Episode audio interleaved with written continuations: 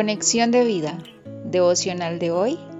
1. Parte 1. Dispongamos nuestro corazón para la oración inicial.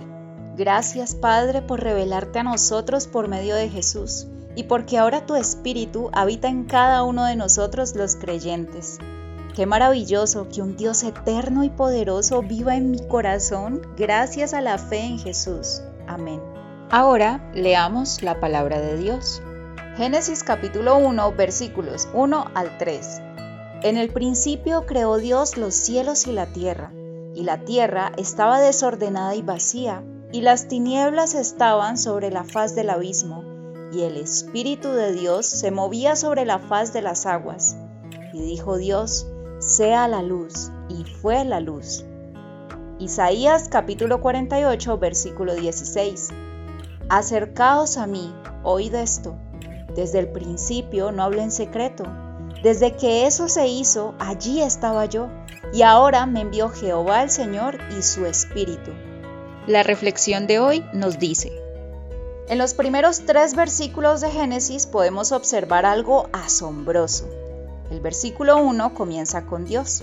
En el versículo 2 se ve la acción del Espíritu Santo y en el versículo 3 se presenta la expresión y dijo Dios pues se inicia la creación por medio de su palabra.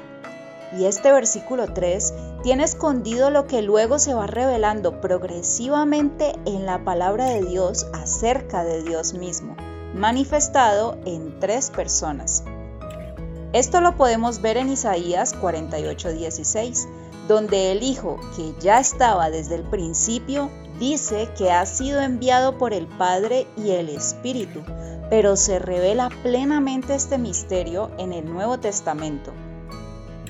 Observemos los primeros versículos del Evangelio de Juan y su correspondencia con Génesis, acerca de la revelación de Cristo como la palabra encarnada. En el principio era el verbo, y el verbo era con Dios, y el verbo era Dios. Este era en el principio con Dios. Todas las cosas por Él fueron hechas, y sin Él nada de lo que ha sido hecho fue hecho. En Él estaba la vida, y la vida era la luz de los hombres. La luz en las tinieblas resplandece, y las tinieblas no prevalecieron contra ella. Juan capítulo 1 versículos 1 al 5. Claramente se revela a Jesús y se declara contundentemente que todas las cosas por Él fueron hechas y sin Él nada de lo que ha sido hecho hubiese sido hecho.